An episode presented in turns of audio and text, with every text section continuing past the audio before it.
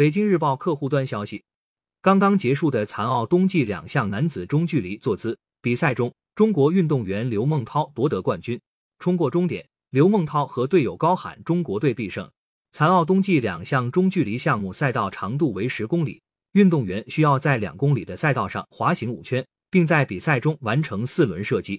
在三月五日举行的短距离比赛中，刘子旭为中国代表团拿下了本届冬残奥会的首金。刘梦涛获得铜牌。在今天的中距离比赛中，刘梦涛发挥出色，用时最短到达终点，为中国队再添一金。德国选手和马丁·弗莱格和乌克兰选手塔拉斯拉德分获二三名。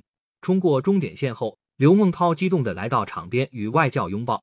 这时，刘子旭、王涛、朱运峰也陆续到达终点。四位中国选手在终点会师，齐声高喊“中国队必胜”，并高举五星红旗向观众致意。